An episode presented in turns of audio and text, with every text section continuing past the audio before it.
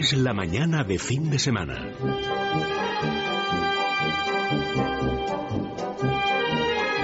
La hora de motor 16.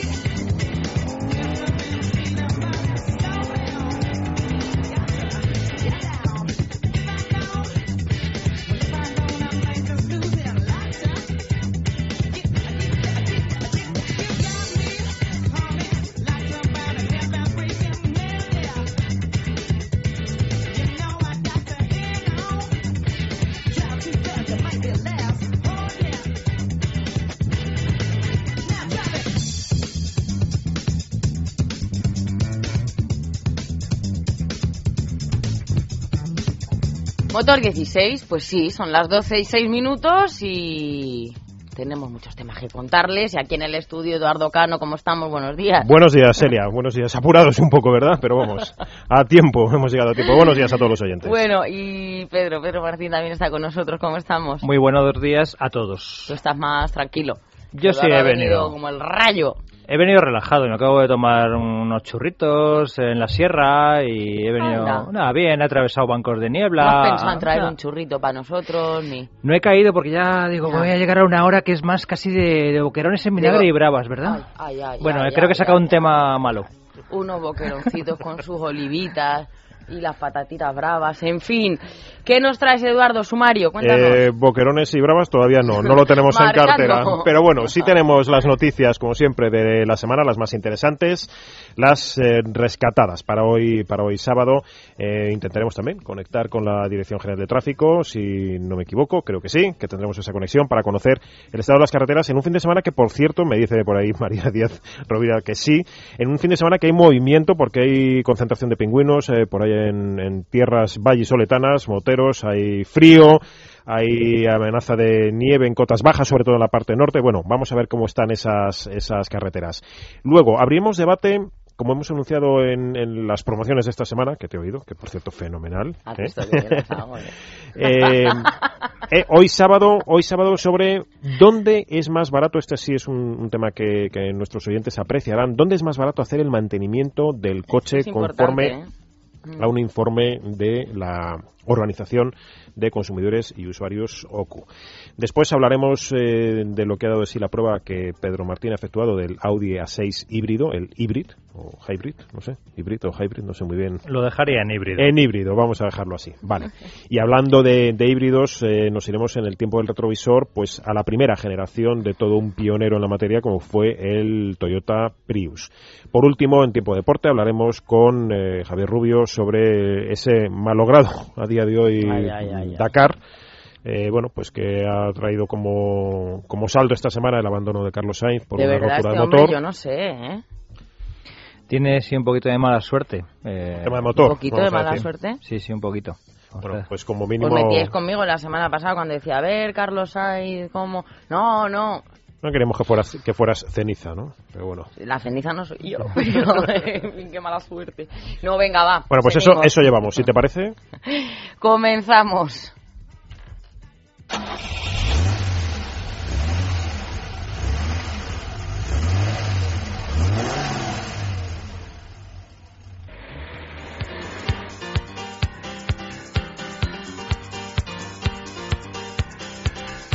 ¿Comenzamos o arrancamos? Arrancamos, pues arrancamos. arrancamos. Si es que es un macarra el amigo Amalio.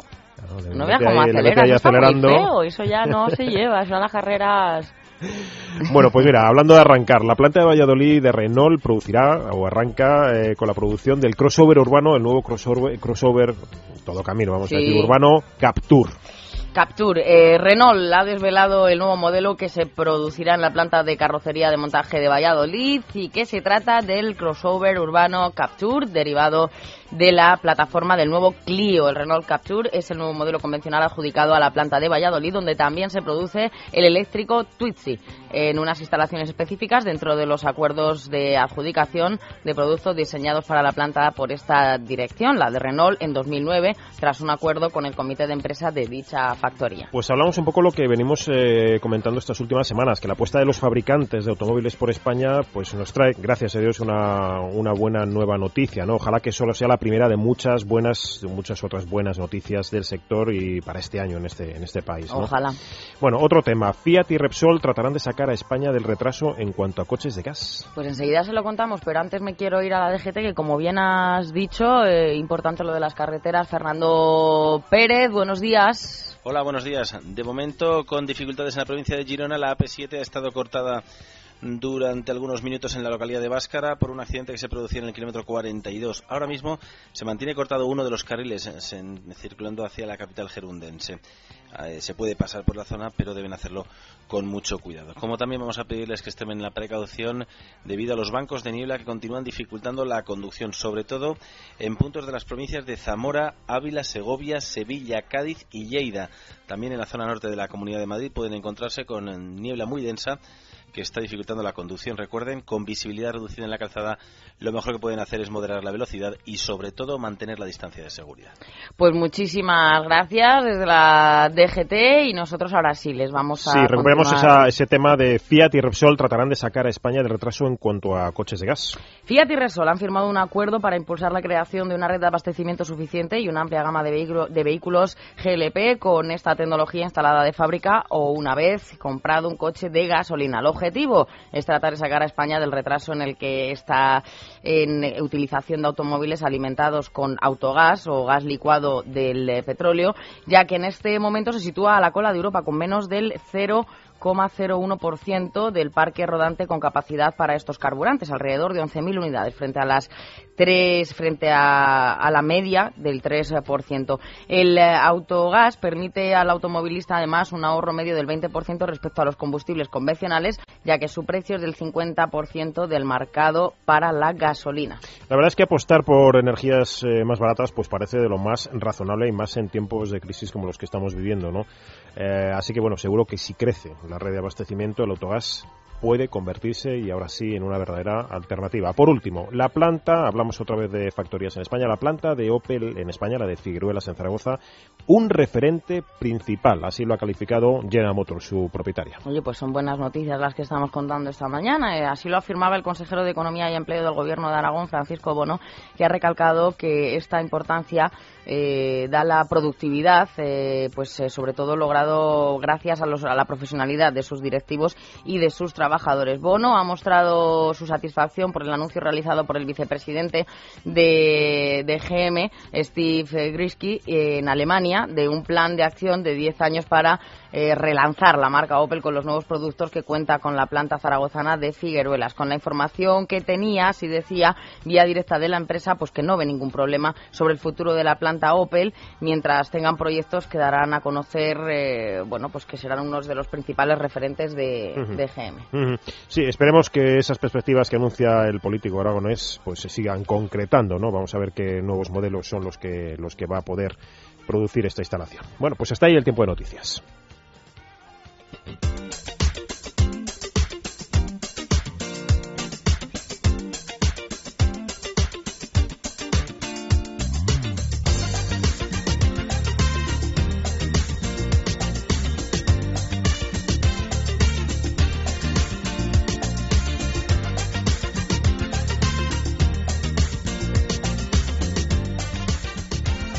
pues eh, hablábamos antes de tiempos de crisis, eh, eh, tema recurrente una y otra vez, pues qué mejor tema, ya que las economías están tan apretadas, tan apuradas, que debatir sobre dónde puede resultar más barato mantener el coche, Pedro, y por qué, ¿no? Pues sí, lo vamos a hacer al hilo de un reciente estudio publicado por la Organización de Consumidores y Usuarios, por la OCU, que en el mes de octubre recorrieron 297 talleres en toda España, situados en 17 capitales de provincia. Y eh, bueno, pues estuvieron eh, pidiendo presupuesto para, para una serie de operaciones de mantenimiento de coches de 12 marcas, las marcas más eh, de más venta en España. Entonces, a raíz de esas 297 visitas, pues han, han sacado una serie de conclusiones. y yo creo que la principal es que siempre es más caro hacer el mantenimiento en talleres oficiales. Quizá, bueno, pues es algo que hay mucha gente eh, pues ya lo pensaba. Lo pues, intuía, ¿no? Sí, Yo pues, también por eh, la experiencia. Se constata que es así. Eh, dicho esto, bueno, mm, los talleres oficiales, pues eh, a lo mejor también tienen, claro, ventajas a la hora, por ejemplo, de un, un gran conocimiento de- del Del modelo en concreto y demás. Pero bueno, lo que sí que es cierto que ahora en época de crisis, que la gente eh, mira mucho el tema económico, eh, decir que eso, que siempre es más caro. Eh, pues se, se visitaron tanto talleres oficiales como, como talleres de cadenas multimarca, ¿no? Pues como Norauto, Aurgi, Midas, Feubert. Entonces, la más barata, desde luego, ha salido Norauto. ¿eh? Norauto, en, eh, de las 12 marcas eh, de coches que se pedía el, el presupuesto, ha salido como la más económica en siete casos, ¿eh? que son Citroën, Ford, Kia, Opel, Peugeot, Seat y Toyota. En el caso de Aurgi solo son eh, los más baratos en, en tres marcas y luego pues Feubert y Midas solo son los más baratos en, en una marca. A ver, para que hablemos un poco, eh, cuando decimos los más baratos, ya, pero un poco más baratos, bueno, pues es que hay diferencias bastante grandes. Eh, eh, os voy a poner solo un caso extremo.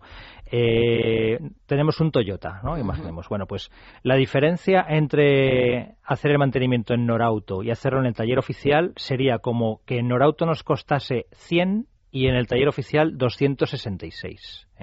O pues sea, que es más- apreciable.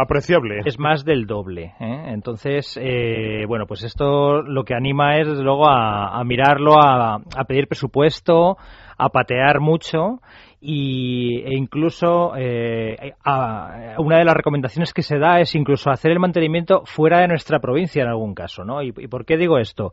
Pues mira, por ejemplo, eh, una de las conclusiones del estudio es que los talleres oficiales en Madrid son de los más caros en el caso de todas las marcas.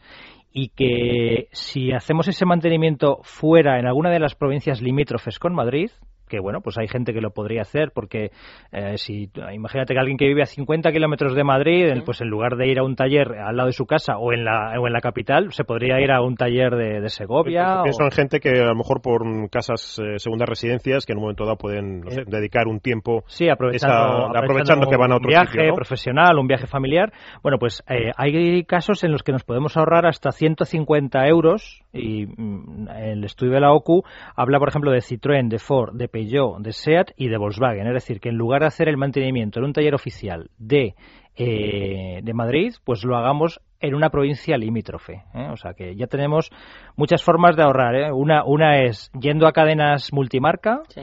Y otra eh, no ciñéndonos a, nuestro ámbito geográfico, sino buscando en otros sitios. Sí, porque además estamos hablando de un mantenimiento ordinario, es decir, si usted tiene un problema concreto, una avería muy seria, eh, no sé qué modelo, pues a lo mejor por aquello de decir tengo la fiabilidad en el conocimiento, como antes decías, eh, de, de lo que es el producto, pues me voy directamente al servicio oficial de la marca y casi me quito de problemas.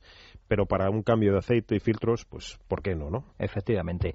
Eh, la OCU dice que hay eh, dos provincias que son las más baratas en general, que son Málaga y Toledo, y hay tres que son las más caras en general, eh, que son Badajoz, Barcelona y Zaragoza. Porque antes estaba diciendo que Madrid era cara en cuanto a talleres oficiales, pero teniendo en cuenta todo lo que son precios de todas las cadenas multimarca, todos los talleres y demás, Badajoz, Barcelona y Zaragoza son las más caras. Dicho esto, eh, hay veces en los que una provincia muy cara, como pueda ser Barcelona, puede tener un mantenimiento de una marca concreta muy barata. ¿eh? Por ejemplo, eh, el mantenimiento de un Skoda en Barcelona es particularmente barato. Eh, digamos que esto a lo mejor puede parecer como un pequeño lío. Bueno, entonces, ¿qué hago? Bueno, pues yo creo que la conclusión es que hay que mirar, hay que mirar Sí, busque, compare. que, que cuando alguien tiene un coche de una determinada marca, bueno, está bien que sepa las tarifas en el taller oficial, pero que mm, patear dos o tres cadenas multimarca, como pueda ser Norauto, que, que Oku dice que es muy barato, o, o Aurgi o Feuber o demás, Sí. pues que puede, puede hacer eh, que ahorremos bastante dinero.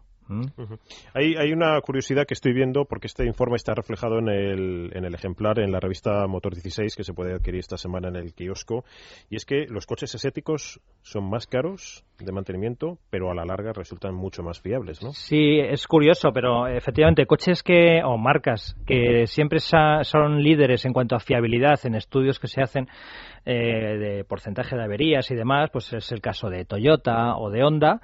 Curiosamente, en el estudio ha salido como que tienen un mantenimiento un poco más caro. ¿eh? Entonces, eh, a la hora de, analizar cuánto cuesta el mantenimiento anual de, un coche de estas marcas, pues la más cara ha sido Honda, con una media de 263 euros de mantenimiento anual, ¿no? lo que es cambio de, de pues, líquidos, de filtros y demás. Eh, BMW sería la segunda más cara y seguida por Kia, Toyota y Opel. Y entre las marcas más baratas, pues eh, la que ha salido como la más barata es Seat, con una media anual de 158 euros. Pues seguida, pues, por ejemplo, están las tres marcas francesas, como también bastante baratas, Renault, Citroën y Peugeot.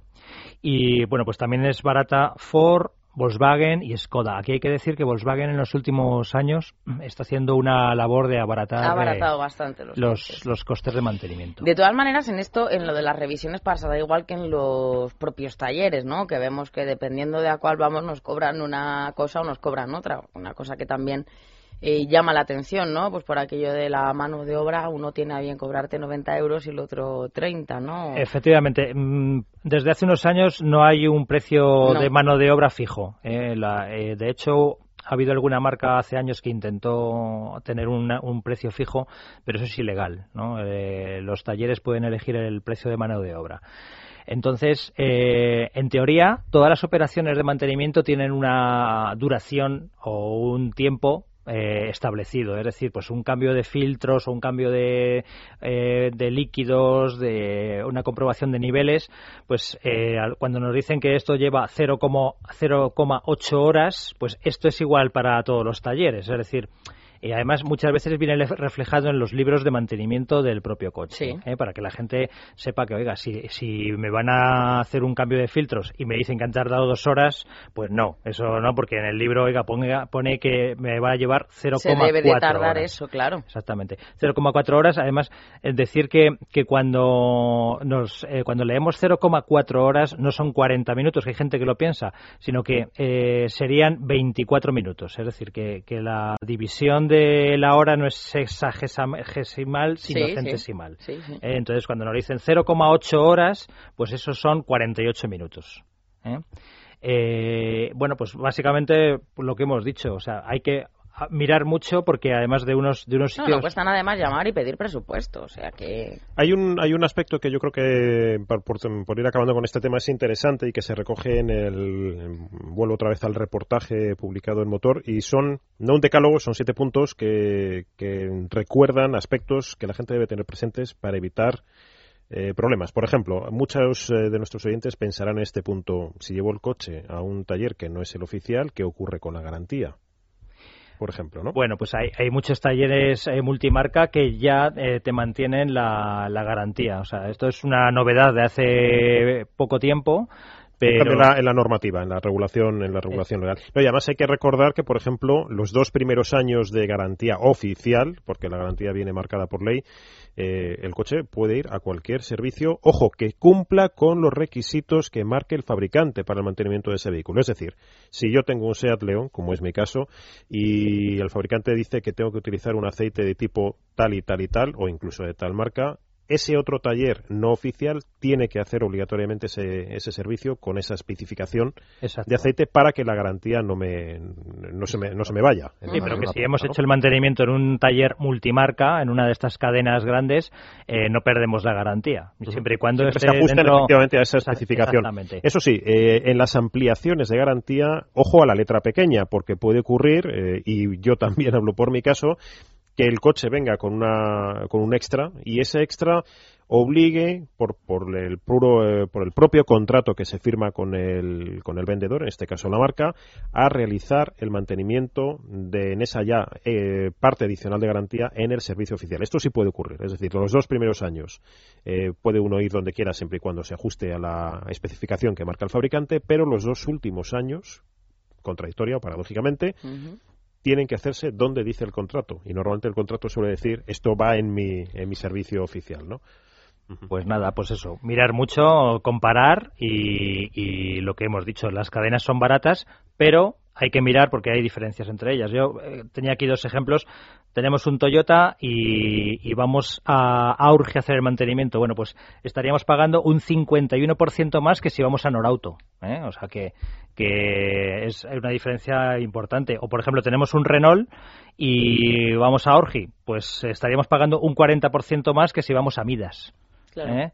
Entonces, no hay una regla fija, ¿eh? depende de la marca, depende de la cadena y depende de la geografía, No, ¿no? de pero dónde gracias estemos. al estudio de la, de la OCU y bueno, en cualquier caso, como es el caso de Norauto, de Midas, por ejemplo, lo han hecho fantásticamente bien y yo creo que la gente cada vez... Al menos ese más. contraste de, de precios y tener esa, esa opinión. No se olviden que la garantía de una reparación de taller tiene una duración que es interesante de tres meses o dos mil eh, kilómetros, salvo, eh, como recogemos o se recoge en este caso en el, en el texto de la revista, si se rompe una pieza sustituida, en cuyo caso son dos años. Esa pieza sí tiene una garantía en sí misma de dos años. Bueno, hay algunos flecos que son interesantes en este, en este sentido, pero sí, contrasten, miren, como decías antes, con toda la... Busquen, comparen y se encuentran. Con ¿no? toda la razón, ¿verdad? Efectivamente, que, pues cómprelo, ¿no? Que decía Sí, que sí, el... hay, hay muchísima diferencia entre pagar por algo 266 euros o pagar 100. Ay, Es- que esto pasa en el día a día. Le he pasado Por lo la mismo, revisión además al- por lo mismo, por le he por lo- pasado por lo la mismo. revisión al coche y me ha costado. Pero bueno, si a mí me costó, ¿no? Y esto es como que quedas un poco de pardillo. Bueno, pues insisto,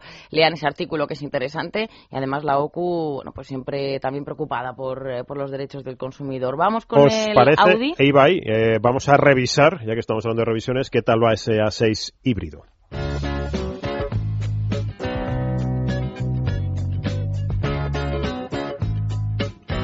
La hora de motor 16.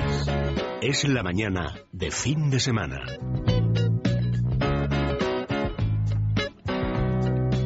Como decías, hybrid, híbrido, híbrido. ¿no?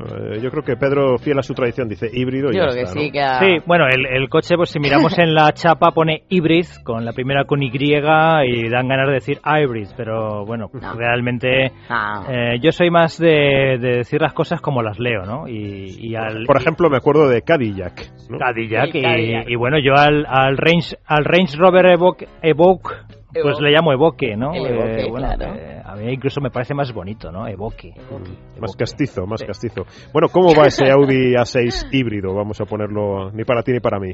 Pues mira, va, va bastante bien. Eh, Audi en los últimos tiempos está lanzando varios, varios modelos híbridos. eh, ya tiene el Q5 en todo camino, ya tiene el A8 en berlinas de, de gran lujo y este A6 híbrido, pues eh, realmente va muy bien. Es un coche que vale 59.000 euros. Hombre, es dinero, ¿eh? Sí, Es sí. dinero y aquí viene... Voy a empezar... Con lo que nos ahorramos de la revisión, no lo... Fijaros, voy a empezar, aunque digo que va bien, voy a empezar un poco con las críticas. Eh, la primera, hombre, que por 59.000 euros la compra racional a la hora de inclinarse por un, por un Audi A6, pues yo creo que, que sería comprar, fíjate, o sea, por este dinero, ¿eh? Nos podríamos comprar eh, la versión de gasolina de 310 caballos que viene con tracción 4, este híbrido no tiene tracción 4, bueno, pues el- un 310 caballos, o si queremos un coche de motor diésel, porque hagamos mucho kilometraje al año, por estos mismos 59.000 euros que vale el híbrido, el híbrido, podríamos comprarnos el diésel de 245 caballos con tracción 4. Pedro, pues ya, acabas Entonces, de... vale, dicho esto, eh, que a lo mejor la compra racional no es el híbrido, yo sé que hay mucha gente, uno, que puede estar, eh, tiene ganas de estar a la última en cuestiones de tecnología. Bueno, pero tiene tres tipos de conducción, vamos a decirlo, esto ¿no? El eléctrico, el normal y luego deportiva sería la... Sí, exactamente. O sea, el A6 Hybrid, eh, para bueno seguir un poco explicando cosas, tiene un motor de 211 caballos de gasolina. Es el, el motor que lleva el Golf GTI eh, que se vendía hasta ahora. Y luego además lleva un motor eléctrico que le apoya, un motor de 54 caballos. Eh, en total suman 245 caballos. Es un coche rápido. Pero yo- tú ibas a decir, y yo estoy interesado en saber por qué, por qué un híbrido, por qué este coche híbrido. Porque, es decir, el cliente que en un momento dado nos esté escuchando, el, el- el oyente, ¿por qué este coche y no estas otras alternativas dentro de la propia Sí. gama 6? Pues mira, hay un, hay un tipo de cliente que dice, bueno, vale, me cuesta un poquito más tengo menos potencia que si me compro un coche más normal, y pero eh, tengo lo último en tecnología, que eso hay mucha gente que le gusta, ¿no? Eh, gente que, por ejemplo, pues le gusta contar la tecnología que lleva su coche. Dice, no, es que este coche lleva dos motores, este coche lleva un motor de gasolina y un motor eléctrico que le apoya y que me permite circular en determinados recorridos cortitos de hasta tres kilómetros en modo eléctrico sin contaminar absolutamente También nada. gente con esa conciencia ecológica, con bolsillo pudiente, pero con esa conciencia ecológica, Conciencia ecológica. Luego hay que tener en cuenta que, por ejemplo, una 6 es un coche de representación, una berlina de representación. Y muchas veces son coches de empresa. Entonces yo estoy pensando en alguien que trabaje en una empresa de ingeniería, en una empresa de relacionada con el mundo de la energía. Es una compra puntual. Práctico tampoco es, por lo que tengo entendido. Voy a hacer un poco también de abogado Mm. del diablo.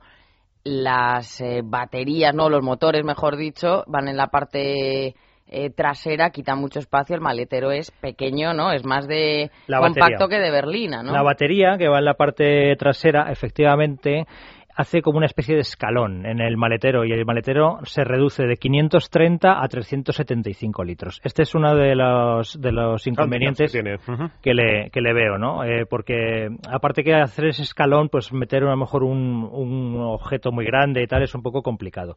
Entonces, pues eh, un poco va en la línea de lo que digo. No es una compra racional. eh, es una compra que yo, si alguien tiene familia y está pensando en una 6, le diría, mira, cómprate un turbo diésel de 245 caballos que te cuesta lo mismo y además viene con tracción 4.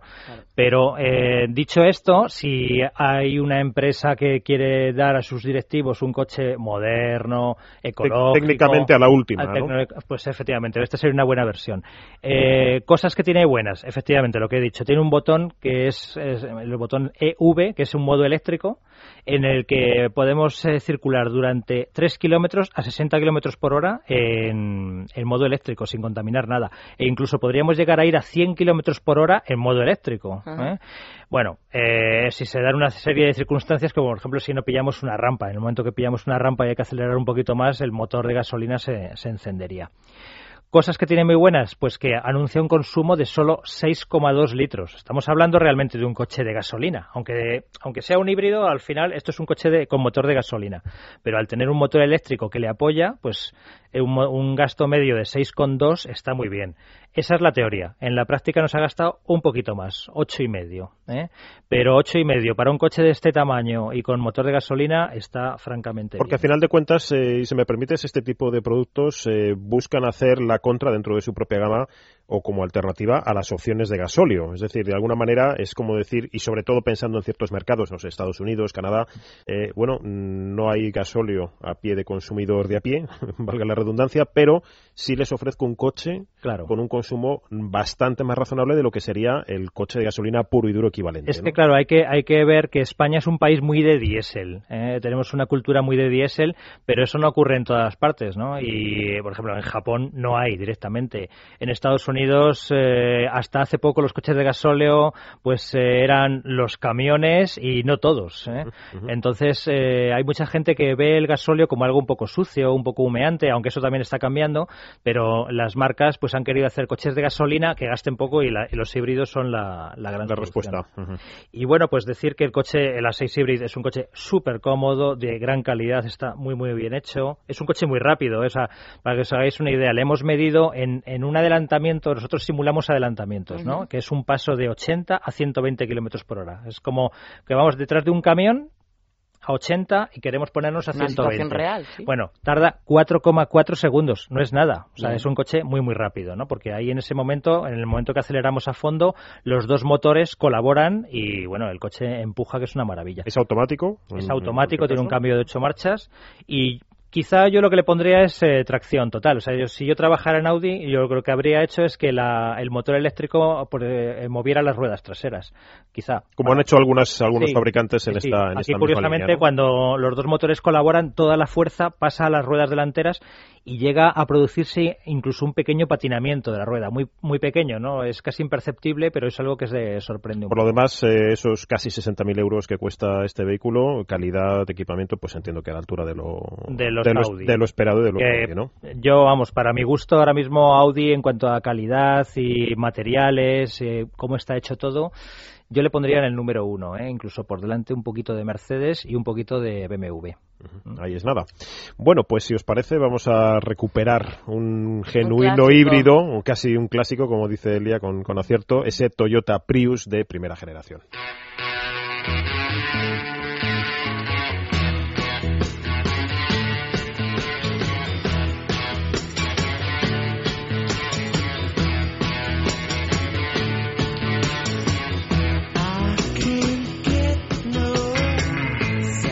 Clásico es lo que estamos escuchando. Qué penita da Mick Jagger, ¿eh? Mm, pues oye, sí, Lo pero he visto en las sigue llenando, sigue, imágenes. sigue, llega- llenando, sigue llenando, ¿eh? Bueno, porque hay gustos para todo en la vida, ¿qué quieres que te diga? Tendrías que Pero- echar un vistazo a los que estaban ahí viéndole, que también tenían una pinta un poco... Sí, ¿no?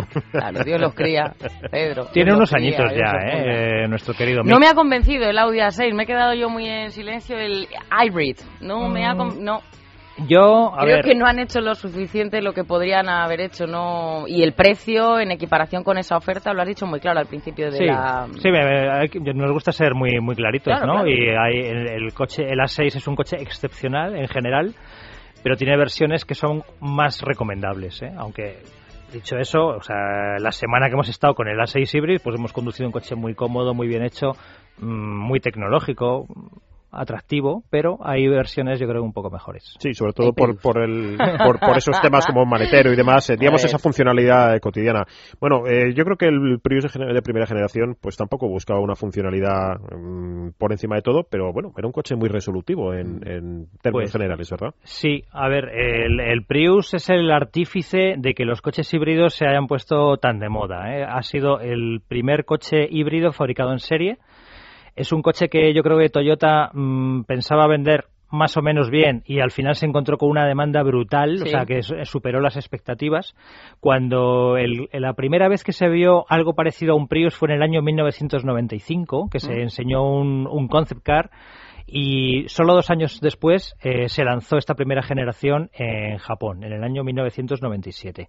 Eh, bueno, pues eh, quizá el arranque fue un poco lento las primeras semanas, los primeros meses, porque bueno, la gente decía, bueno, ¿qué es esto? no Pero al final hubo una serie de cosas que a la gente le llamaron la atención. Estamos hablando de hace 15 años, en Sí. 1997, pues que eso de que colaborasen dos motores, ¿no? Un motor de gasolina y un motor de eléctrico, pues a la gente le, gustó, porque además era una colaboración automática en la que no había, no había que intervenir. La, digamos, cuando empezaba a funcionar uno y cuando funcionaba otro, es una cosa que decidía un ordenador, ¿no? Eh, por ejemplo, una cosa que ahora ya es muy habitual, que es que el motor, el motor de gasolina se, se apague él solo en las detenciones, en los semáforos. Bueno, este coche ya lo tenía, ¿no? En el año 97. Entonces eso también a la gente le, le gustó mucho, ¿no? Que cuando tú llegabas un semáforo o a un cruce eh, y tú frenabas el coche, el motor se apagaba, ¿no? Le daba como sensación de, bueno, pues de ecología, de, de no estar echando Bueno, humo y el inútilmente. arranque silencioso del eléctrico, eso sí es verdad, hay que decirlo. Que Claro, es... es que esa era otra otra ventaja, ¿no? Que el Toyota Prius tenía eh, podía rodar durante una distancia corta, pero podía hacerlo eh, solo en modo eléctrico. Entonces era un poco, ahora ya estamos más habituados porque hay más, más coches que lo hacen y ahora hay coches incluso eléctricos puros, pero en aquella época, bueno, pues eso de salir de un semáforo con el motor de gasolina apagado, pues también en sitios donde además están más concienciados, como en, en Japón, en Mm. Estados Unidos, pues eh, bueno, pues y luego mm, una cosa que yo creo que era clave y es que se conducía como un coche normal, es decir, que tú tenías que llenar el depósito de gasolina, tú llegabas a casa, lo aparcabas en la calle y ya está, no, no tenías que cambiar la vida por tener un coche híbrido. ¿no? Bueno, pues el caso es que las, las ventas empezaron a, a ir muy bien. Curiosidades de, de esta primera generación del Prius que hemos encontrado por ahí rebuscando. Eh, en el proyecto G21, que era como se llamaba en secreto esto, trabajaron mil ingenieros, ¿eh? Wow. mil ingenieros, que ya se dice pronto, y se tuvieron en cuenta 80 diseños distintos. O sea, esos mil ingenieros ah, estuvieron trabajando crearon 80 modelos diferentes y al final se optó por uno. La carrocería de aquel coche estaba diseñada en California. Un coche de tres volúmenes, hay que recordar, porque muchos de nuestros oyentes quizá no lo, no lo visualicen, aunque concretamente en Madrid, el Ayuntamiento de Madrid sigue teniendo coches de este, de este tipo en funcionamiento. No sé exactamente adscritos a qué área, pero los hay, los hay todavía. El área de medio ambiente, por la Concejalía de Medio Ambiente, yo creo que tiene, tiene, algunos. Estos. estos coches tienen fama de ser irrompibles. Eh, también tenían fama en su día de que costaban muchísimo más de lo que Toyota cobraba por ellos, porque tenían unos materiales de primera calidad. Siempre se ha dicho que, por ejemplo, el cableado de estos coches era el mismo que utilizaba la NASA en las naves espaciales, ¿no? Eh, bueno, pues eh, trabajaron esos mil ingenieros, hicieron este coche. En eh, Japón empezó a venderse muy bien, en Estados Unidos también.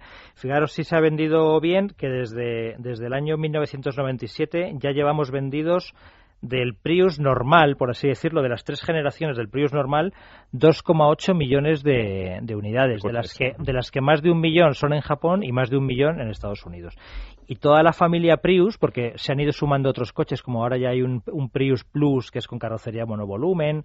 En, en, Estados Unidos y Japón se vende un coche que se llama Prius C, que es más pequeñito y que no se vende en Europa. Tipo Seat León o algo por el estilo, ¿verdad? El Toyota Prius C, que dicen el nuevo híbrido compacto Aqua, ¿no? De Toyota. Exacto.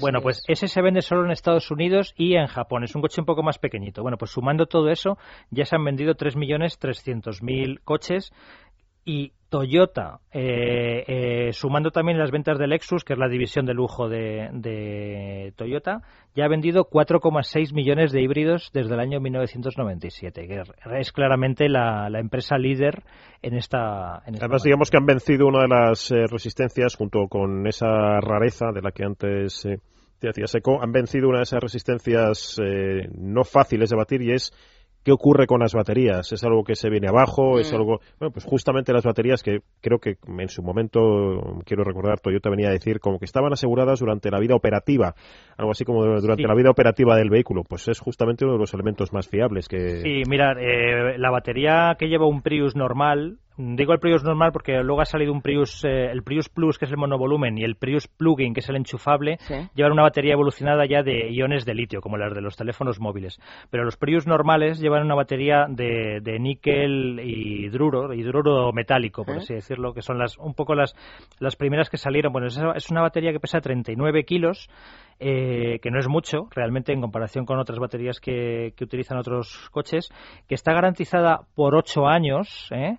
pero que Toyota estima que como mínimo va a durar 15 años. Que bueno, pues 15 años yo creo que es la vida larga incluso para un segundo propietario del coche. O iba a decir, 15 años ya está bien. Prius, me voy a poner estupenda, del latín antes, hmm. quiere, querían decir precisamente con este nombre que se anticipaban a esa conciencia que tienen ahora medioambiental, pues casi todas las eh, sociedades, bueno, pues ellos Hombre, en comparación con el A6, que lo acabamos de ver, y Audi también está a la vanguardia mm. de todo esto, pero yo creo que en el caso de Toyota lo han hecho fantásticamente bien. Pero ellos dieron, un poco en el clavo, ¿no? Eh, por, tamaño de coche, por eh, su bajo consumo, acercaron a una, a la, una clase media un coche avanzado tecnológicamente y muy respetuoso con, y además han tenido, mm, si me permitís, la, la, virtud de, en el tiempo, sobre la base que supuso esa primera generación, lo que pudieron aprender, los mm. digamos, errores, lagunas que el coche podía tener, de evolucionarlo hacia un vehículo en el tiempo más funcional en todos los aspectos, más práctico, más efectivamente. Si ya entonces era 100% um, usable para cualquiera, pues vamos a dar un coche, que es lo que hoy se vende, todavía más funcional. Claro, es que eh, aquella primera generación de la que hablamos, que se vendió hasta el año 2004, eh, tenía, se le hacían dos críticas principalmente. Uno era las prestaciones, porque corría poquito, y la segunda era la funcionalidad. Al ser una carrocería de, de tres volúmenes, ¿no? de maletero separado, pues no era muy práctico. Eso se corrigió en la segunda generación, porque ya la carrocería era de portón trasero, ¿no? de dos volúmenes, y las prestaciones también crecieron. La segunda generación ya tenía un total de 115 caballos y en la tercera generación que se vende desde el año 2009, que es la que más estamos viendo, por ejemplo, por las calles, porque eh, muchos taxistas han apostado por ella, ¿no? Eso, los taxistas es lo que siempre nos fijamos. Eso ya es un coche de 136 caballos. son 99 de 99 del motor de gasolina, que es un motor 1800, y 82 del eh, motor eléctrico. Que alguien puede decir, bueno, es que eso suma 181 caballos. Bueno, es que las, en los híbridos no siempre la suma se hace así. En el caso de Toyota, por la forma en que colaboran los dos motores en función de cómo aceleremos, eh, lo máximo que pueden sumar esos 99 más esos 82 son 136 caballos. En cualquier caso, es una potencia, vamos a decir, razonable para un uso cotidiano y para ir y venir o viajar en un El, el Prius yo creo que dado. se sitúa en pues los más vendidos, uno de los híbridos en, El- en España, el más, el más vendido. Sí, el más vendido en el mundo y en España. Sí, Pues sí. son 3.738 matriculaciones en 2012. Está muy bien. Y bueno, pues contar que la, último, la última evolución del Prius es el Prius Plug-in, es decir, el coche que podemos enchufar en casa para cargarle la batería. Entonces tiene una batería mucho más potente, eh, desarrollada junto con Panasonic, y ese coche nos permitiría hacer 23 kilómetros en modo eléctrico. ¿eh? Que bueno, pues Se supone como- que el promedio de consumo es todavía más austero, más, más eficiente de lo que es el Prius convencional, vamos a decir, ¿no? Pues nada, esto es un poco todo lo que, lo Esto es que lo que da da de sí. Vale, pues si os parece, vamos con ese tramo final del programa. Vamos a hablar con Javier Rubio eh, de lo que está trayendo, que está trayendo mucho de sí o mucho consigo, ese, ese Rally Dakar. Yo, yo me callo, yo no digo nada. No digas de nada, porque luego todo se sabe. Os enfadéis conmigo, pero antes... Vamos a publicidad. Muy bien. La hora de motor 16. Es la mañana de fin de semana.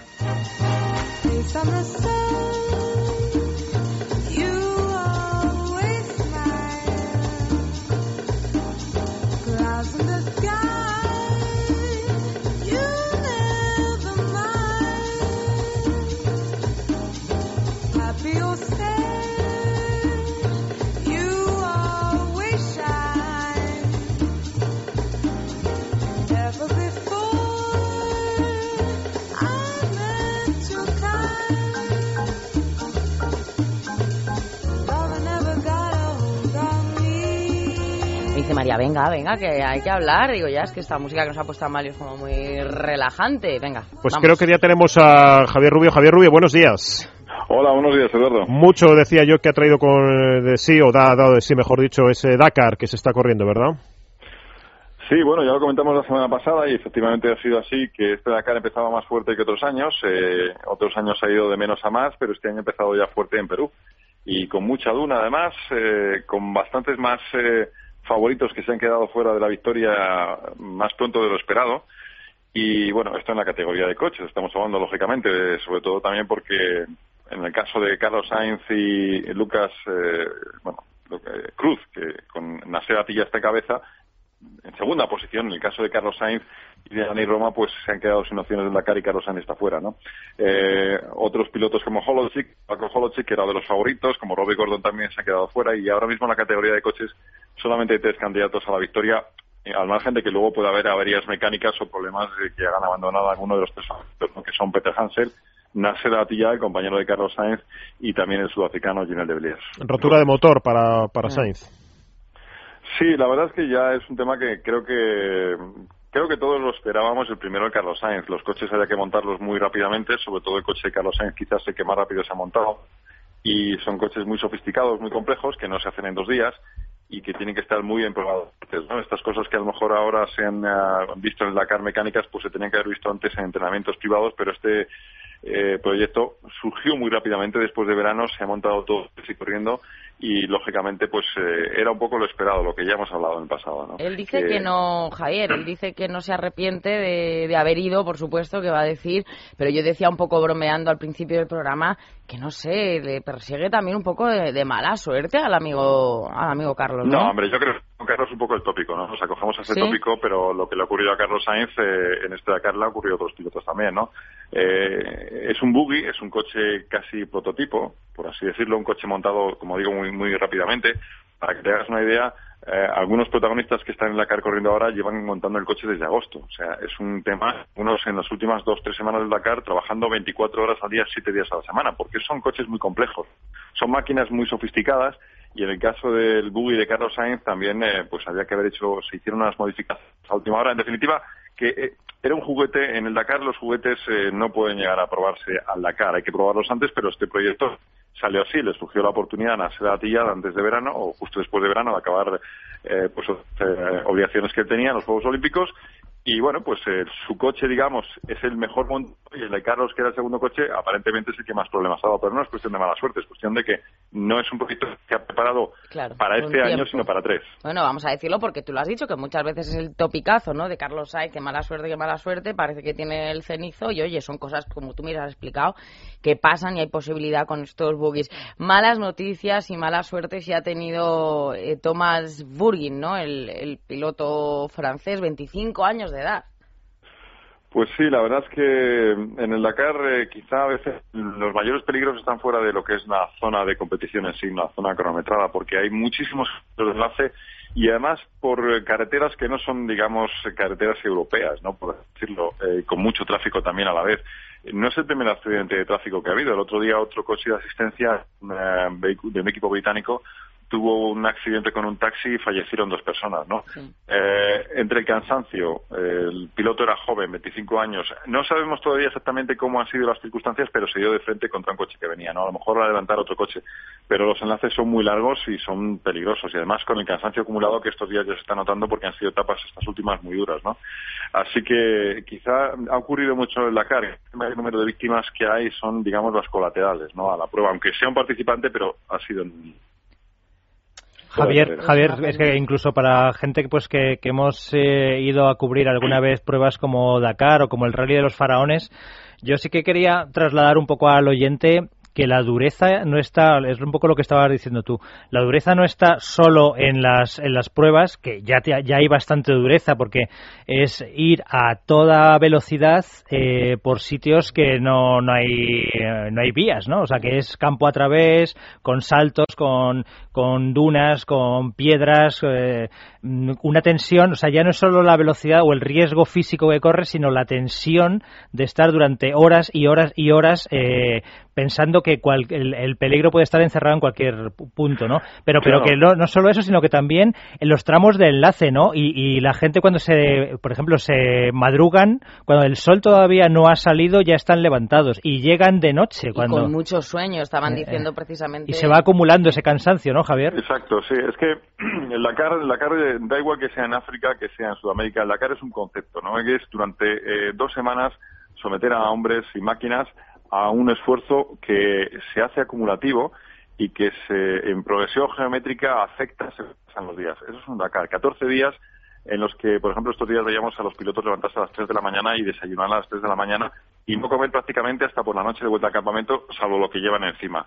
Eh, están durmiendo cuatro horas después de etapas eh, muy largas de a lo mejor 10, 12, 14 horas encima de la moto. Para que os hagáis una idea, imaginaos ahora do- eh, los oyentes donde nos escuchen. Por ejemplo, aquí estamos en Madrid, imaginemos que de aquí a Burgos, o incluso un poco por encima de Burgos, vamos a hacer una etapa cronometrada, es decir, una etapa de tensión donde vas pilotando eh, con el crono.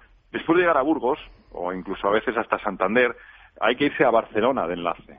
Eh, por ejemplo, era algo parecido, era ir más allá de Barcelona sumando enlaces y competición, eso en pocas horas, si eso, eh, hay días más cortos y más largos, pero si eso lo vamos sumando día a día, podemos darnos una idea de lo que es el Dakar. Imaginaos ahora, pues irse a, a toda velocidad, con la tensión de las dunas, con la tensión de que sabes que tus rivales te están ganando, con zonas de piedras, con zonas eh, sinuosas, eh, e irte, pues, de aquí a, o a Badajoz, ¿no? Sí. Y luego, después de que has acabado e intentas relajarte, tienes que meterte otra tanda de kilómetros como ayer que superaban los 500. ¿no? Eso Y, sin contar las, las, si me permiten, las dificultades mecánicas que van surgiendo o el mantenimiento que al final de cada etapa hay, que, hay que practicar. ¿no? Eh, a- ayer, por ejemplo, me llamaba la atención un, un privado, un piloto privado que decía que no podía andar al acabar la etapa físicamente, que estaba destrozado, porque la moto se le paraba y para arrancarla, cada vez que la tenía que arrancar, daba 14, 15 veces al pedal de, Qué al- horror, de claro, arranque. tendría la pierna y muerta. no podía andar. Claro. Físicamente no podía andar porque la moto, eh, lógicamente, se para. Otros se tiran después de llegar al campamento horas, los privados, muchos, encima, después de esta paliza que os hemos comentado de, de recorridos y kilómetros, tiene encima que ponerse a trabajar en su moto, ¿no?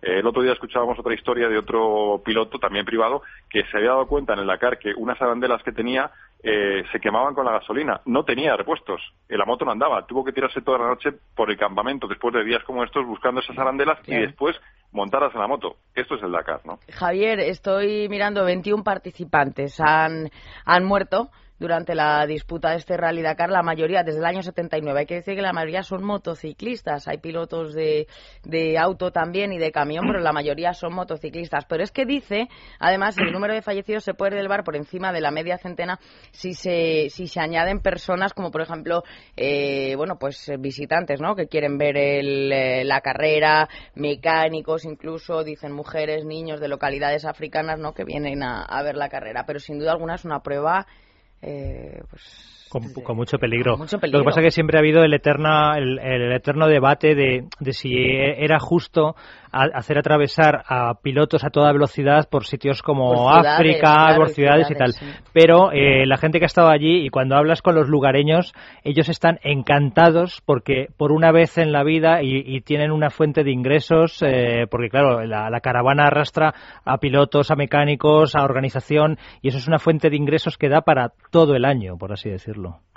Bueno, es que, vamos a ver, yo ya, mm, como nos dedicamos a esto hace mucho tiempo y conocemos un poco la historia, eh, los debates estos de algunos, eh, no sé cómo decirlo, mm, no sé qué, de progres de salón, que utilizan el Dakar simplemente para entrar en debate que desconocen, es un tema que ya está muy superado, ¿no? Todos estamos acostumbrados a que haya gente que se pone a opinar del Dakar sin saber de qué, lo que es el Dakar, justo cuando llega el Dakar y en situaciones como estas. Claro. Es cierto, es cierto lo de las, primero un poco el tema de las víctimas, es cierto, ¿no? Que, que hay víctimas en el Dakar. Eh, vamos a ver, el Dakar lleva desde 1979. Imaginaos en todas las ediciones desde entonces los mil, yo diría hasta millones de kilómetros que todos los participantes han llevado a cabo. Estadísticamente, el número de víctimas Es poco, es poco. es poco, es Entonces, poco, sí, sí. Si, si hablamos de un Dakar que empieza en el 79, que recorría toda África, que ha llegado hasta, en alguna ocasión, a Ciudad del Cabo, si hablamos de todos los participantes, todos los kilómetros, en todas estas ediciones, estadísticamente, el tema es ridículo. Eh, yo creo que hay actividades hoy en el día a día de nuestra sociedad que tienen mayor número de víctimas y no hacemos discursos de este tipo, ¿no? O sea, no lo voy a defender, pero evidentemente hay cierto nivel de riesgo que, bueno, pues que está ahí. Pero los debates, digamos, que surgen en esta época del año un poco demagógicos sobre si los pobrecitos, el medio ambiente, ese tipo de cosas, en Chile, Perú y en Argentina están como locos para que el Dakar llegue, pero los gobiernos. Sí, y sí. van los ministros. Y el otro día había que ver en Perú en final de una etapa, en el final de una etapa 100.000 personas, ¿no? Y uno de los temas que, por ejemplo, a todos los participantes al Dakar les ha llenado mucho es que en América el seguimiento es brutal, realmente brutal. Entonces, eh, estos debates no se corresponden con la realidad, ¿no? Pues me parece fantástico y habla un experto, efectivamente, que a veces la ignorancia es muy atrevida, Javier, claro que sí. Muchísimas gracias por haber estado con nosotros. Un abrazo. Un abrazo para todos. Hasta Chao. luego. Edu, Mañana más. mañana te veo. Mañana más. Pedro, mañana te veo. Mañana muchísimo más. Pues ya está. Amalio, mañana te veo, sí, hombre, como no, y ahora te quedas al boletín porque llegan las noticias. Y luego vamos a tener a Millán Salcedo, sí, sí, el mítico, martes y 13. Venga, hasta ahora. La hora de motor 16. Es la mañana de fin de semana.